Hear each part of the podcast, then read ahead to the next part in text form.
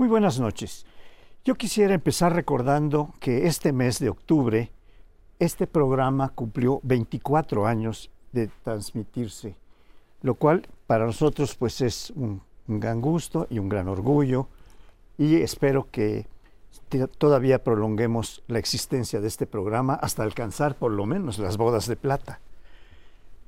Dicho esto, quisiera eh, señalar que el tema que vamos, estoy proponiendo para tocar es el de la Suprema Corte de Justicia, que está en pleno combate con el partido Morena específicamente, claro, encabezado por el presidente.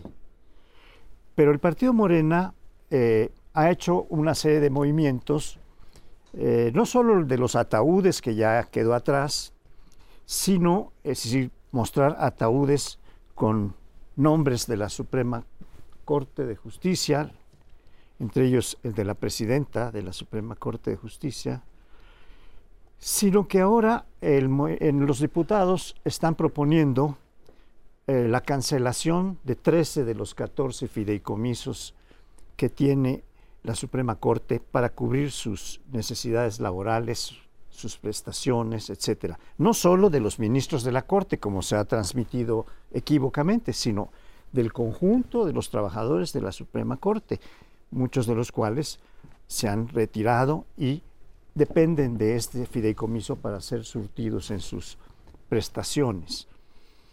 La, la, otra cuestión que quisiera yo decir es que hay una tesis que ha, que ha propiciado el presidente de la República en muchas de sus mañaneras, que es la de que a la Suprema Corte de Justicia, a sus integrantes del pleno de la Suprema Corte, hay que elegirlos. Y ahora la, candidata, presunta candidata, porque todavía no estamos en el tiempo de definición de candidaturas, eh, Sheinbaum, ha dicho que la mejor manera de acabar con la corrupción en el Poder Judicial empezando por la Suprema Corte, es que se elija a sus representantes y que el pueblo decida. Así como se ha cancelado la, la, corrupción, y con esto termino, en el Poder Judicial y en el Poder Ejecutivo, en el Poder Legislativo y en el Poder Ejecutivo, ahora toca la suerte para que la democracia, como un Hércules que lava los estadios, los establos, lave la corrupción. Yo entiendo muy bien, este, Paoli, lo que está diciendo Claudia Sheinbaum, se mimetiza con su, con su jefe, eh, que es el presidente López Obrador, pero realmente digo, decir que eligiéndolos popularmente se acaba la, la corrupción, creo que ni comentarlo, ¿no? Es un despropósito. Yo no veo en qué haya mejorado la corrupción dentro del Poder Ejecutivo, en nada, ¿de acuerdo? En todo caso, o en el legislativo, sí. Pero bueno, como se le pone más reflexor en ninguno de los dos, así que, vaya, ni comentar una cosa que no tiene que ver con la otra, ¿sí? Elegir popularmente con ausencia de corrupción. Pero dicho esto, creo que no hay más que una interpretación eh, política para el intento del el Congreso o la bancada mayoritaria, el presidente, dígase, de quitarle estos fideicomisos. En realidad el los fideicomisos suman 21 mil millones, pero hay una parte que no pueden tocar, ni siquiera el Ejecutivo a través de un decreto. Él quiere quitar estos 16 mil. A ver, en el pasado sí se han prestado los fideicomisos, muchas veces se ha discutido en este programa, para este, hacer abusos. El problema es que el presidente no ha podido probar un abuso sobre ese fideicomiso y simplemente lo que hay detrás es decirle te voy a quitar los recursos porque no eres un poder que te has plegado a mis decisiones. No solamente no te has plegado a mis decisiones, sino que has echado para atrás varias de las eh, propuestas de reforma eh, que he mandado yo. O sea, los conciben, no lo digo yo, lo dice él en la mañanera, los concibe como adversarios. Sabemos que cualquier contrapeso le molesta al presidente y también sabemos que el dinero, los recursos sí tienen que ver con la fortaleza de una institución. No quiere decir que a mayor recurso sea más eficaz, desde luego que no, pero meterte tú con las finanzas que son perfectamente legales, podríamos pedir menos opacidad, etcétera. Entonces, aquí no hay más que dos motivaciones. Una es la política y la otra es que esos 15 mil millones bien le van a venir a López Obrador para reforzar sus obras emblemáticas y programas sociales. a mí lo que me parece increíble es que eso que ahora lo ven fatal para la República y una cosa, les parecía muy bien la época de Saldívar. Eso es una doble moral impresionante de la mayoría. La segunda es que está grabado el presidente diciendo que el modelo de elegir jueces por voto popular no es una buena idea, se han esgrimido mil argumentos técnicos que creo que no vale la pena volver a plantear, porque igual que se les ocurrió lo de los consejeros electorales, que había que elegirlos, naturalmente lo que nos está anticipando es una partitura ya, por cierto, muy conocida, ¿no? ya no sabemos la serenata. Planteas una reforma, en este caso hiperpolitizas al país, diciendo que hay un poder que se niega a hacer los grandes cambios y sobre eso haces campaña, aunque sepas de antemano que estás conculcando derechos de los trabajadores, igualito que en el plan B del INE. Oiga, va a tener usted una lluvia de amparos de todos los trabajadores que digan, yo llevo toda la vida trabajando para la República y usted me viene a cancelar mi pensión porque eso va a permitir que usted pueda terminar su tren, pues no hay derecho. Y va a haber una lluvia de amparos, e igualito que ocurrió con el plan B, la, la, tirada del gobierno no es que avance, sino mantener politizado en este ambiente de victimismo, de yo quiero hacer bien las cosas, pero el Poder Judicial no me lo permite. Y les va a servir como argumento de campaña. Creo que comete un error de los grandes, Claudia Sheinbaum sumándose a este despropósito, porque pues México finalmente es una democracia, e igual que lo hizo Israel en su momento, de una reforma para lanzarse sobre los jueces, en algún momento nuestros socios del norte y de otras partes del mundo dirán, ¿en serio México quiere hacer una reforma para eh, permitir que los narcotraficantes, que los curas, que los poder, el poder político y partidista sean los que medien para tener a los ministros de la Suprema Corte? O sea, una república se puede permitir eso. Por tanto, resumo, para mí no hay más argumento que el político. Y el gobierno nos está dando la misma serenata que con el plan B. Hiperpolitización, unos señores malísimos y al final decir, no me dejaron avanzar, pero él consiguió su objetivo de mantener movilizadas a sus bases. Eh, en todas las experiencias de populismo autocrático que hemos visto en la historia, pues siempre se recurre a la acusación de corrupción, de putrefacción en las instituciones que son contrapeso para justificar también en términos, digamos, democráticos, de limpieza, de, honestidad, eh, el sometimiento o la desaparición en algunos casos de los contrapesos. Aquí hablo desde luego de los otros poderes del Estado, pero también de las instituciones autónomas. Eso lo hemos visto una y otra vez en la historia y aquí se repite, digamos, el mismo esquema de decir, acusas de corrupción, y entonces les pegas, eventualmente los controlas de alguna forma. Tanto la propuesta para los consejeros del INE como ahora esta que eh, para, la, para los ministros de la Corte, pues es una forma escondida de llegar a controlarlos directamente. O sea, tú, tú organizas la elección, tú la manejas, tú la, como las consultas populares, pero evidentemente esos cargos como el de los consejeros del INE, los magistrados del tribunal o los ministros de la Suprema Corte, no son cargos políticos, no son que estén ofreciendo una propuesta ideológica o programática de un lado o del otro, son cargos especializados. Se requiere gente que conozca a fondo el tema, no que ofrezca una cosa o la otra. Es, eh, eso es el Ejecutivo y es el Legislativo. Eh, es, es, distorsionar el elemento de la, de la democracia. Pero también lo que dices es sacar dinero para yo digo que no solo para terminar las obras, también para la campaña de este año. De, eh, se necesita mucho este dinero. Este año no hay campañas. Este, mucho dinero van a meter.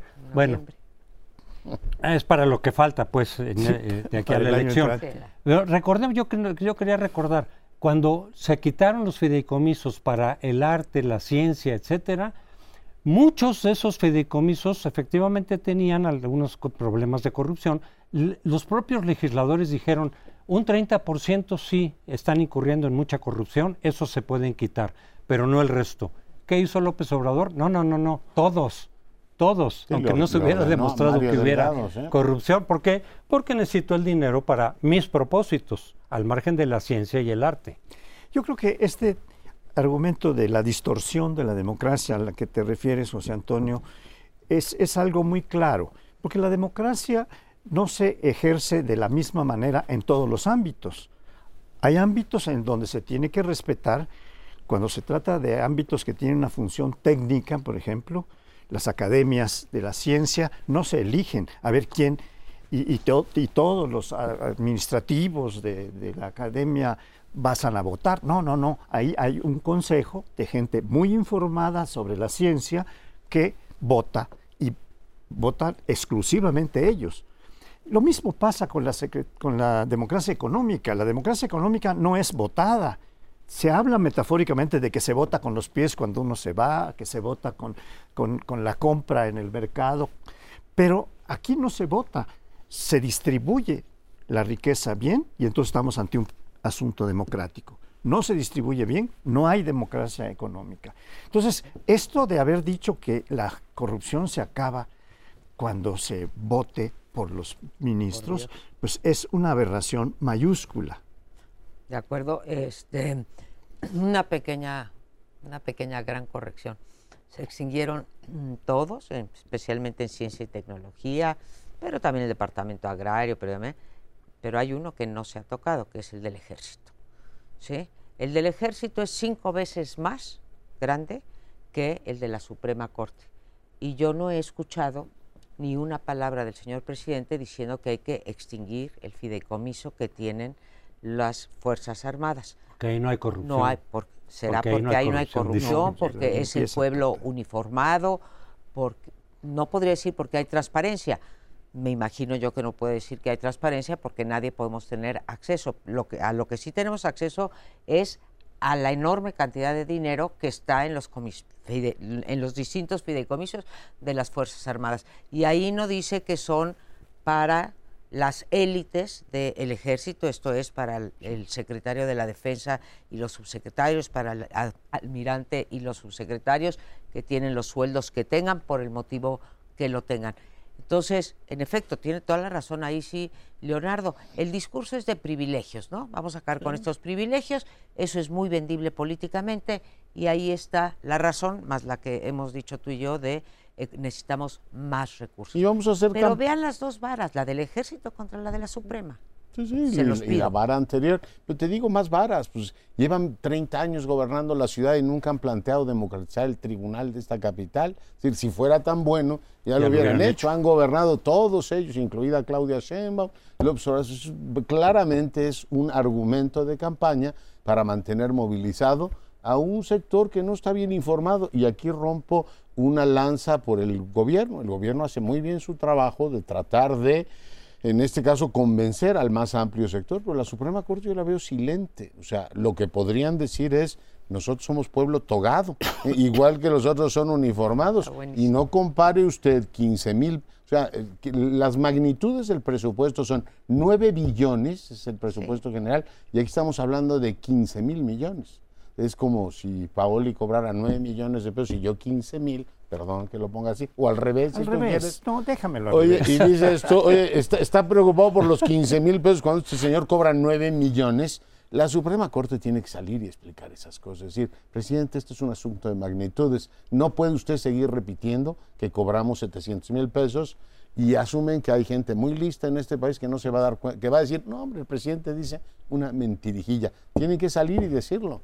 Bueno, los, los trabajadores ya se movilizaron del Poder Judicial porque están defendiendo lo que les afectaría. El problema no es nada más que tú puedas recortar ciertos privilegios. En eso yo he estado de acuerdo. Cuando hay gastos excesivos que no son estrictamente necesarios, se pueden hacer ese tipo de recortes. Ese, ese fue el argumento original del López Obrador, pero que a la hora de aplicarlo no los hizo instituciones... ¿No los hizo Saldívar? ¿Los ¿Sí? o los argumentos? los privilegios. Ah. Sí, eh, y, este, ha sido un argumento que ha manejado López Obrador desde el principio, pero a la hora de aplicarlo resulta que te llevas mucho más que esos privilegios, te llevas más dinero y entonces sí afectas la eficacia, la, actividad administrativa. Pero vamos a tener que cortar, mi querido José Antonio, porque el tiempo se nos vino encima, nos tenemos que ir a un corte.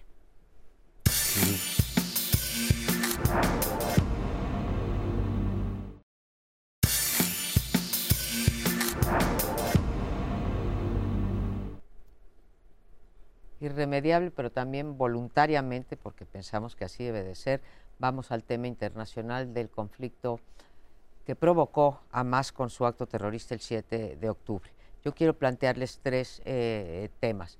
Creo que la condena de eh, la incursión del acto terrorista de Hamas sobre la población civil de eh, Israel sigue en pie en la gran parte bueno, de la comunidad mundial, pero incluso de la sociedad mexicana. Ahora voy al gobierno, estoy diciendo los, eh, los comentócratas, en fin, los que tenemos acceso a eh, los micrófonos. Y a eso se agrega otra posición que creo que también debe de ser muy firme, de que todavía no han liberado a buena parte de los rehenes y no sabemos en qué condiciones la tiene.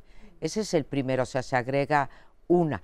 Pero durante este tiempo del 7 de octubre que nos tocó estar aquí, digo, bueno, el 9 estuvimos aquí, nos tocó estar aquí y condenamos eso, ahora hay un análisis mucho más contextualizado en donde no solamente un análisis histórico, sino el papel de los israelitas, el papel de Netanyahu, diciendo vamos a borrar la faz, de la faz de la tierra a Hamas, muy en, consonancia con lo, con lo que dicen los, ¿cómo se dirían? Los estatutos, los dogmas de eh, Hamas que hay que borrar, hay que desaparecer de la faz de la tierra al pueblo israelí. Eh, veo un cambio, digamos, un, análisis mucho más pausado. El segundo es el inexplicable posicionamiento de México. No solamente, como ya lo dijimos, México está entre los pocos países neutrales, eh, digamos, sino que no ha habido una palabra del presidente López Obrador, salvo haber dicho que ya regresaron algunos de los rehenes mexicanos, pero vaya, ni una palabra de consuelo, de empatía, de nada, y tampoco de Claudia Sheinbaum, siendo que ella tiene orígenes eh, judíos. Medio corrigió, pero muy pujadito y muy eh, a medias. Y el último con esto, este, eh, cierro, creo que el otro tema a, a tocar es los visos de solución que cuando uno lee todos los análisis, hay, te, viene una depresión porque no hay quien ve alguna posible solución, dado que Irán está metido, Arabia también de este lado, y Estados Unidos volcado como Biden, como el presidente más pro-israelita que hayamos visto, o pro-judío que hayamos visto jamás. Pero visos de solución, ninguno. No, yo, veo a Biden que ha cumplido una función muy útil. O sea, ha contenido una reacción brutal de Israel. Ayer dijo, no tenemos pruebas de que Irán esté detrás del atentado y creo que eso ha ayudado a contener. El viaje de Blinken ha evitado que las fuerzas más ofensivas de Israel lancen una este, contraofensiva brutal, incluso digo, lo que último que queremos es una catástrofe humanitaria ahí, con desplazados, en este caso palestinos, hacia Egipto, hacia Israel. Digo, es un drama completo. Israel está en plan por supuesto, hay sectores de su gobierno que intentan compensar, pero necesitamos, dicen ellos, hacer una reprimenda, una retaliación, como dicen ahora en la ley del talión, de tal magnitud que varias generaciones no olviden esto, que es lo que prometió Netanyahu al principio. Yo creo que nos encontramos ante un tema, visto desde América Latina, tremendamente confuso. somos países que están metidos en una política muy pueblerina y muy estereotipada Digo, lo de hoy de Petro es increíble, o sea, rompiendo relaciones con Israel, cuando todavía no termina el proceso, o sea, pierdes tu capacidad de interlocución por una posición pseudomoral, porque finalmente aquí tienes dos temas que creo que vale la pena poner sobre la mesa. Uno, eh, política exterior hay que tener una cultura histórica muy grande y hay que tener muchos elementos que te ayudan a analizar correctamente las cosas. Pero tienes que tener una balanza moral también a toda prueba. Y lo que tú no puedes es decir, si matan en el Bataclan de París a un montón de jóvenes en un atentado terrorista, por cierto, Emanuel Carrera ha escrito un libro soberbio sobre ese juicio, que creo que todos deberíamos ver, eso es condenable, pero si matan a israelíes, en un festival eh, de música, es que los israelíes han tratado mal a los palestinos. O sea, cuando tú empiezas a explicar por qué la víctima, en el fondo, porque es lo que parecen sugerir, se lo merecía o es una consecuencia de los actos de su gobierno, yo creo que has perdido la brújula eh, moral. Y tú debes condenar, igual que se condenó en Atocha, con los atentados este, musulmanes, decir, es que España ha hecho no sé qué o apoyó la invasión a Irak. Y eso explica que matas a la gente en el tren que va a trabajar. En fin, yo creo que es una aberración enorme.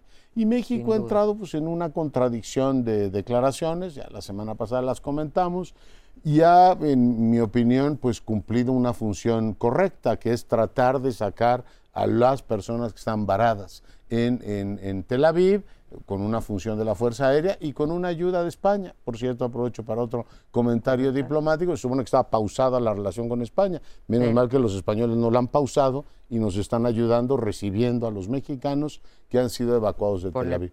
Puente aéreo, ¿no? Puente aéreo, de porque no tenemos un avión que vuele México-Tel Aviv.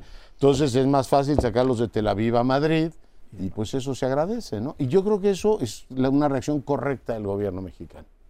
Bueno, Hemos discutido en este programa desde la vez pasada, desde la semana anterior, que este problema entre Palestina e Israel y pues acendrado, acentuado por esta acción de Hamas de inicial, pues un ataque suicida, que es lo que está resultando, porque ahora el número de dañados, muertos, heridos, desplazados, sacados de su zona de vivienda de la, franja de Gaza, pues son los palestinos. Yo quisiera decir que estamos llegando a un momento, y desde hace rato que estamos en ese momento, en que debieran pensarse en una forma de hacer por lo menos un impasse, porque ciertamente no lo vamos a poder resolver. El problema es tan grave, tan serio, tan, tan milenario incluso, que no lo vamos a poder resolver. Pero sí entrar en un impasse. Y las Naciones Unidas tiene posibilidades de hacerlo, incluso mandando cascos azules para que se pongan en medio y eviten todo tipo de reacciones de uno y de otro lado por lo pronto, mientras se llega a un acuerdo sensato, razonable sobre qué pasa con la, con la franja de Gaza, qué pasa con la autoridad palestina, si se reconoce por Naciones Unidas o no, que es el, más que el momento indicado para hacerlo, sobre todo ahora, para darle una igualdad a los dos que están en una contienda histórica, pero vamos a, darles oído, voz y escucha a los dos en las mismas condiciones. Sí, porque a diferencia de lo que ha ocurrido con el conflicto de Rusia y Ucrania, que se prolongó en el tiempo de manera inesperada. Parecía que los rusos, eh, su cálculo era de que eso iba a ser pronto. Pero a pesar del tiempo que, ha durado ese conflicto, se ha mantenido, no se ha desbordado, el de Rusia-Ucrania. Este, más o menos no. Pero aquí yo sí veo más riesgo por todos los países involucrados en este problema que lleva desde, desde que surgió el Estado de Israel en 48, que se pueden, como están tantos países involucrados en las alianzas, etcétera, se puede desbordar más fácilmente a involucrar a otros países. Y ahí sí, desde luego que no se puede aceptar o justificar ninguna, ni los actos terroristas, ni luego tampoco el atacar y matar en venganza o en represalia a civiles del otro lado. Este, creo que no, no, no se puede justificar una y otra. La polarización dicen unos tienen razón, otros, al grado de muchos justificar actos terroristas o del otro lado muchos justificar que se mate a población civil como represalia. Eh, eh, desde luego que este, este, este conflicto está vivo siempre, nada más a veces estalla, otras veces desde el nacimiento del Estado de Israel. Quienes apoyaban ese Estado nuevo de Israel que eran básicamente Estados Unidos e Inglaterra, habían hecho una propuesta de que se hiciera en algún territorio africano, este, sin población, sin quitarle la patria a nadie. Y, eso no hubiera generado todos estos conflictos que, desde entonces hay. Eh, pero no, los, eh, quienes estaban organizando eso de la parte judía decían, no, donde hace dos mil años vivíamos, antes de la, de la eh, dispersión, de la diáspora, ahí queremos regresar, ahí es nuestra patria. Sí, pero obviamente iba a generar este tipo de conflictividad pues permanente. Se habían propuesto otras cosas como hacer dos estados, Palestina e Israel, y nunca se pudo. Ahí intervino la política internacional y el caso de los países eh, árabes. Pero en fin, esto promete ser algo prolongado y creo que otra, pues, no la llamaría novedad, pero eh, se ha puesto otra vez el énfasis en eh, las implicaciones que tiene esto en términos de la geopolítica internacional. ¿no? Esta idea de que esta es una señal de Irán hacia los eh, países árabes que estaban como a punto de hacer un, bueno, ese punto, acercamiento, pero un acercamiento, es decir, aquí no hay acercamiento. Ayer Enrique Krause escribía un, un, eh, editorial emotiva, emotiva en el sentido no solamente por sus orígenes, sino por el temor del que él habla, no sé si sea catastrófico o no, de que esto pudiera llevar a una conflagración eh, mundial. y a polarizar, porque están pues Rusia, los países árabes, Irán, y vamos a ver si, si hoy nos amanecimos con lo ayer con lo de Petro, ¿por qué no? ¿Sí? En el continente de América Latina a lo mejor aparecen más y pero en África. Lo, lo de Petro es un dislate, o sea, finalmente, o sea, sacamos. La historia está hecha de dislates muchas pues veces. Sí, sí, por eso es un dislate ese y a veces. es uno de ellos. Oye, pero el tema es, yo no creo que haya que sacar las cosas a un ámbito mucho más amplio, que hay un acto terrorista. Aquí el asunto es discutir si jamás está en la órbita de ISIS y de Al Qaeda y si es así a todos los que hacen lecturas este, históricas, decir, oiga, ¿y cómo tratamos el ataque de Al Qaeda sobre Nueva York? Fíjese que Naciones Unidas autorizó un ataque sobre Afganistán. Nosotros votamos eso, entre otras cosas. Es decir, ¿quién se hace responsable del atentado en Tel Aviv? Primero. Ya después me cuenta toda la historia de los dos mil años de pleito y todo lo demás. ¿Quién se hace responsable de eso? Y tú tienes una confusión de la causa del pueblo palestino con Hamas. Y lo que podrían decir los pro-palestinos es, perdimos cara. Hoy las víctimas son los israelíes y los malos de la película son ellos, lo cual pues te complica mucho tu narrativa en el plano global. Es que, es que, muy rápido. por favor. este, pues no se pueden aprobar ningún acto de terrorismo ni en Israel, ni en, Nueva York, etcétera. Y debe haber una represalia. ¿Qué ocurrió en el 1, Crespo? Sí, sí, no. El Consejo de Seguridad de Naciones Unidas aprobó la represalia y derrocaron el gobierno de los talibanes. Y desde luego que ahora quién va a pagar ese pato. Desde luego que esa no era la solución adecuada y menos haber sido contra Irak. Y lo que esperamos es que no haya una solución de este tipo, porque lo único que va a hacer es complicar todavía más. Y, son dos actos, el atentado y, la represalia de, Israel, o de Estados Unidos en su momento. Son dos cosas diferentes. Pero nos tenemos que ir, seguiremos en este tema, desgraciadamente. En un minuto regresamos.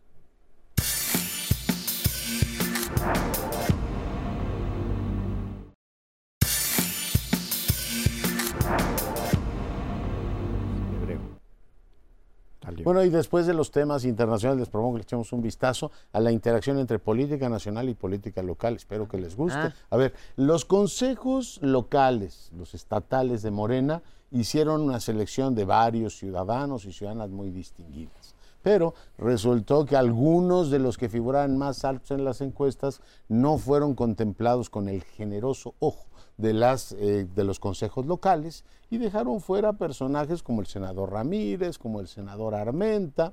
Aquí en México el hijo del secretario de Turismo tuvo la bendición de entrar también por el paso del, ah, Nacional Torruco, que dijo, ¿cómo no se han fijado en estos augustos personajes? Es muy interesante ver la dinámica, digo, más allá de la política nacional, que el presidente despliega todos los días como un profesor de energía que es, cómo se va dando la lógica local de un Morena que se va afianzando como partido oficial entre los dos planos, ¿no?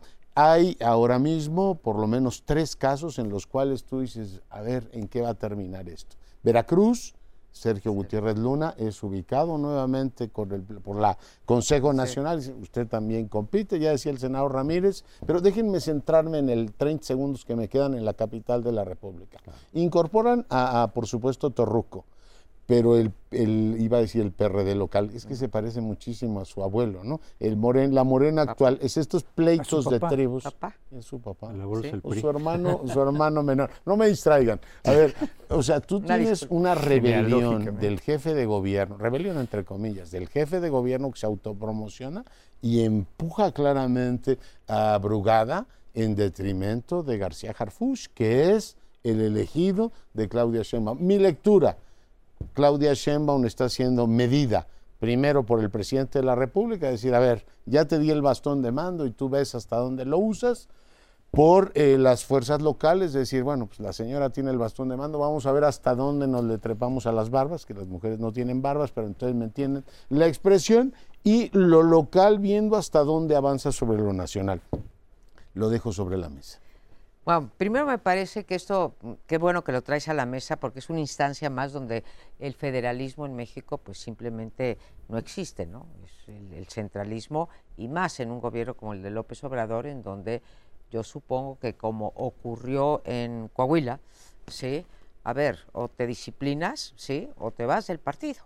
Ahora, que se vayan del partido cuesta, si se fuera del partido Clara Brugada, no te voy a decir que vaya a ser la misma situación que en Coahuila, pero tendrían muchas menos posibilidades de ganar la capital, que ya en el 2021 les fue bastante mala Morena, si se fuera Clara Brugada, porque Clara Brugada, a diferencia de otros como Hugo López Gatel o Torruco, sí tiene bases sociales. Hugo López Gatel supongo que no tiene Nada. ninguna base y Torruco pues eh, tampoco. Entonces, ya probaron se- donde, ahí donde Si su se base impuso- social está en los panteones y, y en los, panteones, hospitales. Básicamente, sí. Eh, bueno, ahí, eh, ya no sé qué iba a decir, güey. Eh, perdón, este, no tiene bases sociales, entonces no importa, pero creo que sí puede Brugada ser. sí tiene. Sí, sí las tiene. Perdona, Y perdona. puede pasar eh, lo de. Coahuila. Eh, segundo, estoy de acuerdo contigo, ah, todo el mundo anda tanteando a, a Claudia Sheinbaum. Por un lado, el presidente, por otro lado, su propio partido, si es digna, no si es digna de tener el bastón de mando, porque ya se la dieron, pero ¿A si es digna de no? mover el bastón de mando y decir, como dijo en algún momento el presidente, aquí mando este, yo, y la tiene eh, complicada. La tiene complicada, entre otras cosas, porque nunca nadie pensó en García Harfuch. Dos, eh, tiene, es, digamos, es un policía, eso no le agrada a mucha gente. Tuvo una entrevista con el país muy impresionante en donde dice la izquierda debería de abrazar al ejército y, al, y a la policía. Lo dijo en la entrevista de ayer, que pues, en las redes, que tampoco dicen muchas cosas, pero fue mal vista eh, la declaración. Y tercero, no se nos olvide que hay legislaciones locales, ¿sí? De- para elección de candidatos. Lo digo por eso de que si tienen que ser cinco hombres y cuatro mujeres, como dictó el INE, esto se les va a complicar severamente porque hay lugares en donde hay Mm. candidatos hombres que son más competitivos, ¿sí? Y no sabemos cómo lo resuelvan ni el INE ni los partidos que ya protestaron. Se dice que, que Marcelo Ebrard, que no sabemos todavía qué va a hacer, pues dice que ya va a definir en las próximas semanas y demás. ¿Por qué meto Marcelo Ebrard? Porque se dice entre la gente que lo conoce y demás que él también está esperando de- que de estos procesos pueda haber también rupturas y pueda haber divisiones y eventualmente puedan apoyar a su propio movimiento que ya está haciendo, independientemente de que se salga y a dónde y en qué condiciones, que mucho del descontento que se pueda generar en estos procesos lleven. se puedan ir con él también. Eso ya lo veremos. Pero desde luego en la cuestión de Harfush, lo que, los que están en contra de él, pues son muchos, pues salió el desplegado con 800 personalidades. Dicen, es que él no, no es de Morena, él es de afuera, él no representa el proyecto como si lo representa Brugada. ¿Tienen razón en eso? Sí, desde luego. Pero no lo han hecho con otras ca- candidaturas que vienen directitas del PRI, por ejemplo, algunas del PAN. Ahí no ha habido tanta molestia, incluso no hace mucho Claudia Sheinbaum, que estuvo en un acto de recepción de algunos priistas que ya se fueron para Morena, dijo, no importa, importa. este, a partir de ahora ya cuando entran a Morena se les acaba la corrupción o todo lo que hayan hecho, porque ser de Morena implica ya no ser corrupto, entonces no importa. Pero ahora sí lo están enfatizando con el caso de Harfush, porque evidentemente hay otras razones más allá de que venga de afuera del movimiento o que no haya pertenecido desde hace mucho en ese movimiento. Que sí lo que parte de lo que se está jugando en este, en este eh, pe- pelea o en este pleito es quién impone a final de cuentas, López Obrador, cuya candidata evidentemente es Clara Brugada, o Claudia, a ver si el, manto- el bastón de mando era de de veras o era solamente protocolario. Bueno, yo creo que eh, las candidaturas, o no candidaturas, las, eh, las coordinaciones de, de, la 4T para impulsarla y mantenerla viva por muchos siglos, eh, es lo que estamos viviendo. No estamos viviendo hablando de candidaturas, por supuesto que no. Eso es algo que constantemente infringimos. Nosotros estamos cometiendo un fraude a la ley porque estamos hablando de algo que no, que no es tiempo de hacer, de acuerdo con la ley, claro. Pero las candidaturas se están resolviendo por encuestas y a, a, los que encuestados no les interesa si alguien tiene bases sociales o no tiene bases sociales. Les parece los más indicados o los que tienen mayor sobre los que tienen mayor simpatía. Eso es lo que estamos viviendo ahora. ¿Y ahí dónde está la democracia? Eh, eh, en una muestra representativa que tienen las encuestas, dentro de los partidos políticos, ¿no tienen obligación los partidos políticos de conducirse democráticamente, de acuerdo con los principios constitucionales, para existir? Su función principal es impulsar la democracia en el país, impulsar los programas sociales. Bueno, no, pues están resolviendo encuestas, pero si esto no es un concurso de belleza, de competencia, de quién es la más bonita, es un concurso de quién puede gobernar mejor. Entonces, bueno, pues está muy clara la, cuestión. Estamos viviendo un mundo que es, es, un circo de tres pistas o de n pistas, porque ya no sé cuántas hay. Por lo pronto en los estados tenemos nueve pistas. En los estados, entidades federativas. Eh, nueve pistas y bueno, eh, tres por lo menos elementos que no sé cómo van a acabar de cuadrar. Yo estoy totalmente de acuerdo con lo de Marcelo Ebrard, está esperando las rupturas, además es un gran administrador de quebrantos y lo va, por supuesto, a aprovechar al máximo.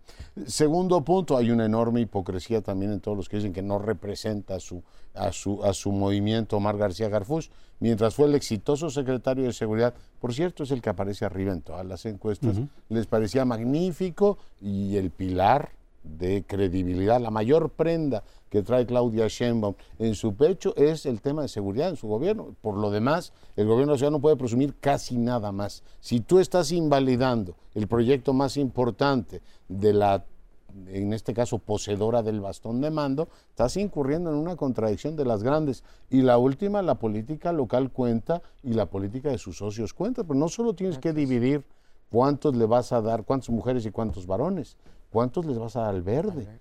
Le tienes que cumplir al verde y le tienes que cumplir al PT y va a decir, oiga, ¿y usted cree que este matrimonio era de puro amor o no es un matrimonio de conveniencia? Eso no sé cómo lo van a cuadrar. Eh, creo que tiene muchas cosas que cuadrar, este Leonardo. En fin, ya dijo lo de Marcelo, que hay que decir que es una asociación capitalina, no la registran como asociación nacional, asociación de la Ciudad de México, así que toma todavía la más asociación civiles de la Ciudad de México. creo que sí, me, parece haberlo leído, me, puedo estar equivocada. Hay que verlo eso. Pero de todas maneras, eh, eh, concuerdo es un movimiento nacional. Segundo, la gran incongruencia de Felipe, de Felipe de Andrés Manuel López eh, Obrador, ¿sí? Bueno, dijo, voy dos sexenios atrás.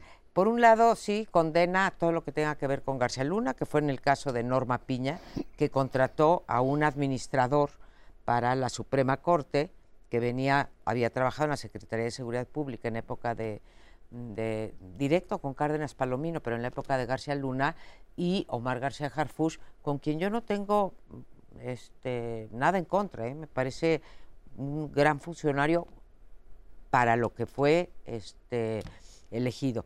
Y yo te diré otra cosa, o sea, ahí viene también la bronca, porque tú dices, está presumiendo a García Harfush, Claudia, también está presumiendo a Ernestina Godoy, que hoy mismo, bueno, hace un rato la deben de haber... Este, y al Poder Judicial capitalina. Bueno, pero Ernestina Godoy como fiscal.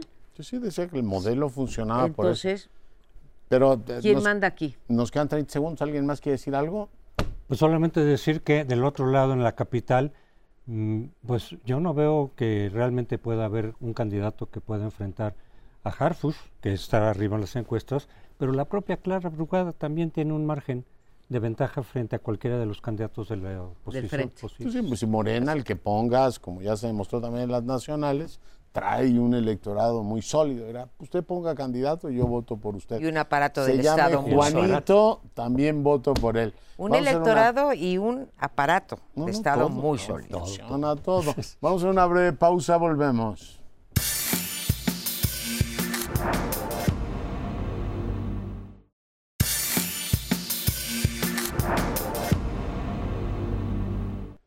Bueno, y otro tema que generó también mucha polémica en estos días fue la condecoración que hizo el presidente de varios eh, militares de alto rango, pero entre ellos nada menos que el general Cienfuegos.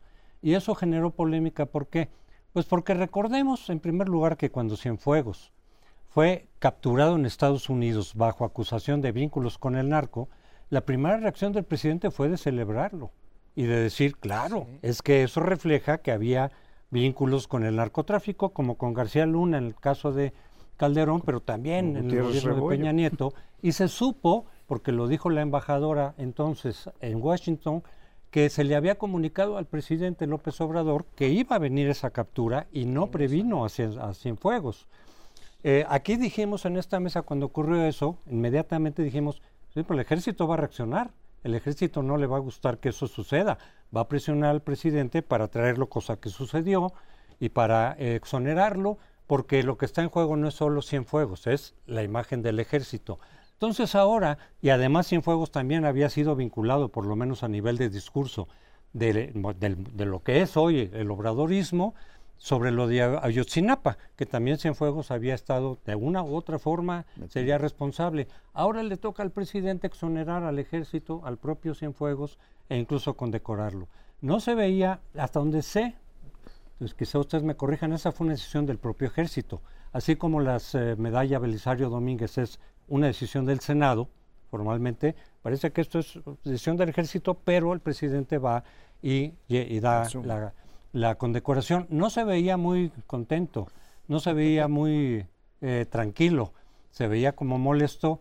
En todo caso es la apariencia. ¿Por qué? Pues porque está entrando en contradicción con mucho de lo que él había dicho, de todo lo que representaba su movimiento en relación con el ejército en términos generales, pero con Cienfuegos en particular.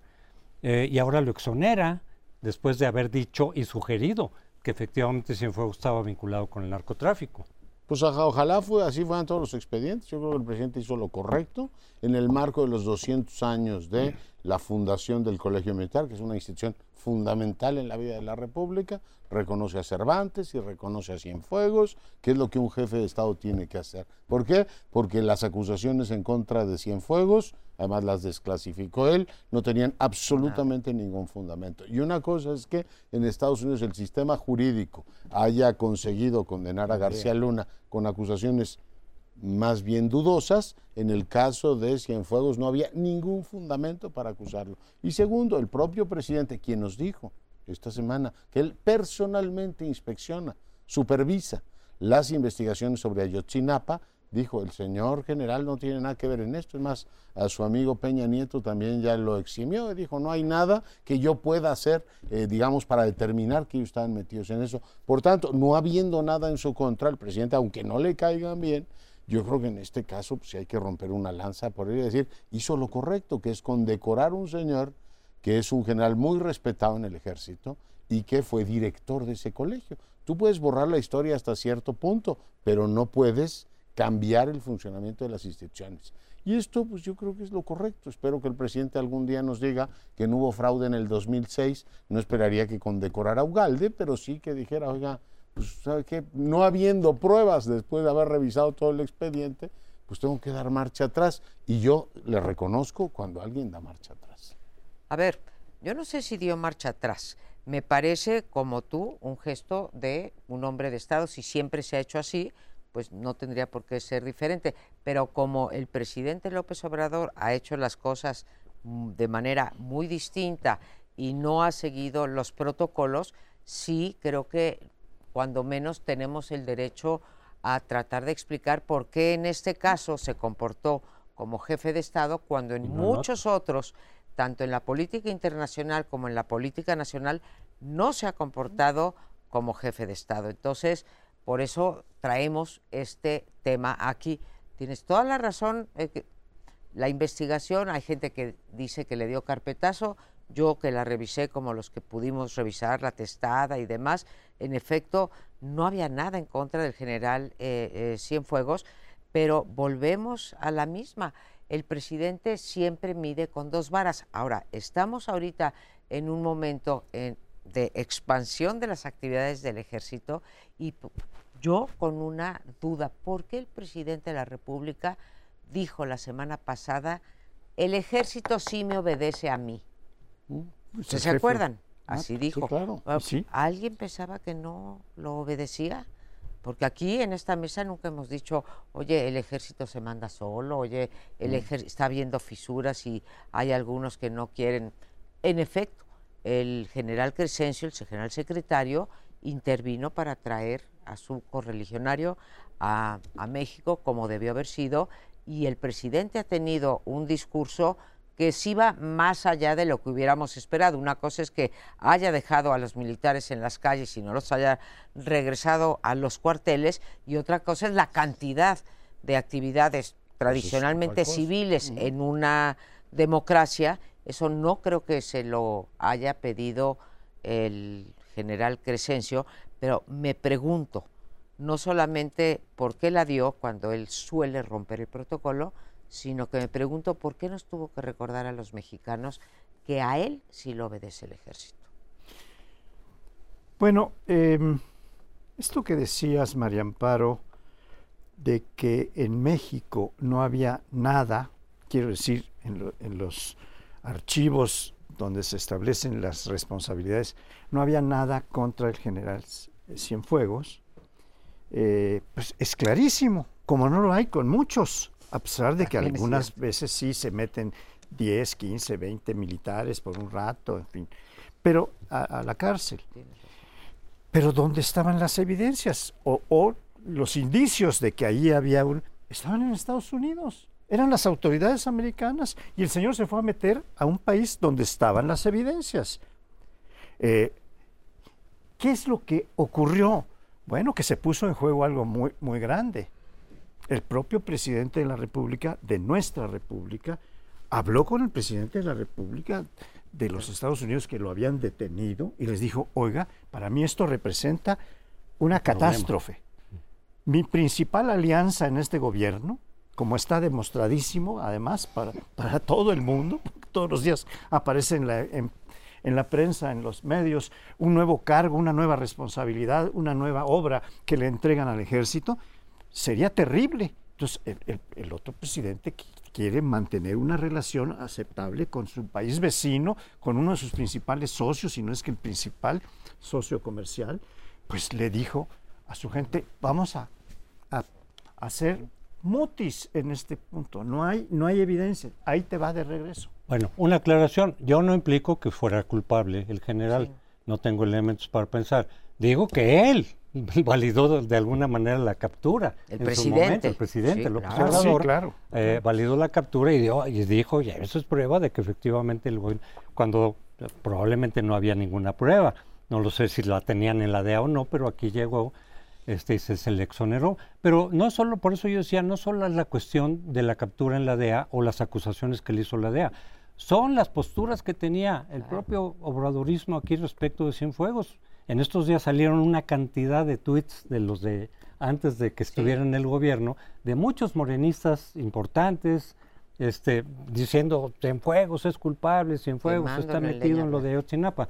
Yo digo que las circunstancias han llevado a López Obrador, y eso es parte de lo que a él probablemente le molesta, a, exonerar a quien él antes condenaba en lo de Ochinapa, pues incluso ahora está culpando a los del GIEI, es decir, a los que eran sus aliados, y a la propia Comisión de la Verdad, que él mismo, que este gobierno este, fundó para conocer la cuestión de la guerra sucia del ejército, ahora él los está descalificando y ha hecho una defensa incluso muy parecida a la que hacía Peña. Oye, no le vamos a hacer un ejercicio de balance coherente al presidente, que recordar lo que decía el verde ecologista y lo que decía todos los demás, y ahora tiene una opinión contraria. Yo digo que si usa dos varas y dos medidas, cosa que es religiosamente cierta, cuando usa la vara correcta hay que reconocérselo. Decir, oiga, A lo mejor, imagínate que mañana, después de todo este debate con los jueces, dice, creo que tiene razón, la Suprema Corte debe actuar, a pesar de que no me caen bien, y a pesar de todo lo que ha dicho la señora Piña, hacer un reconocimiento,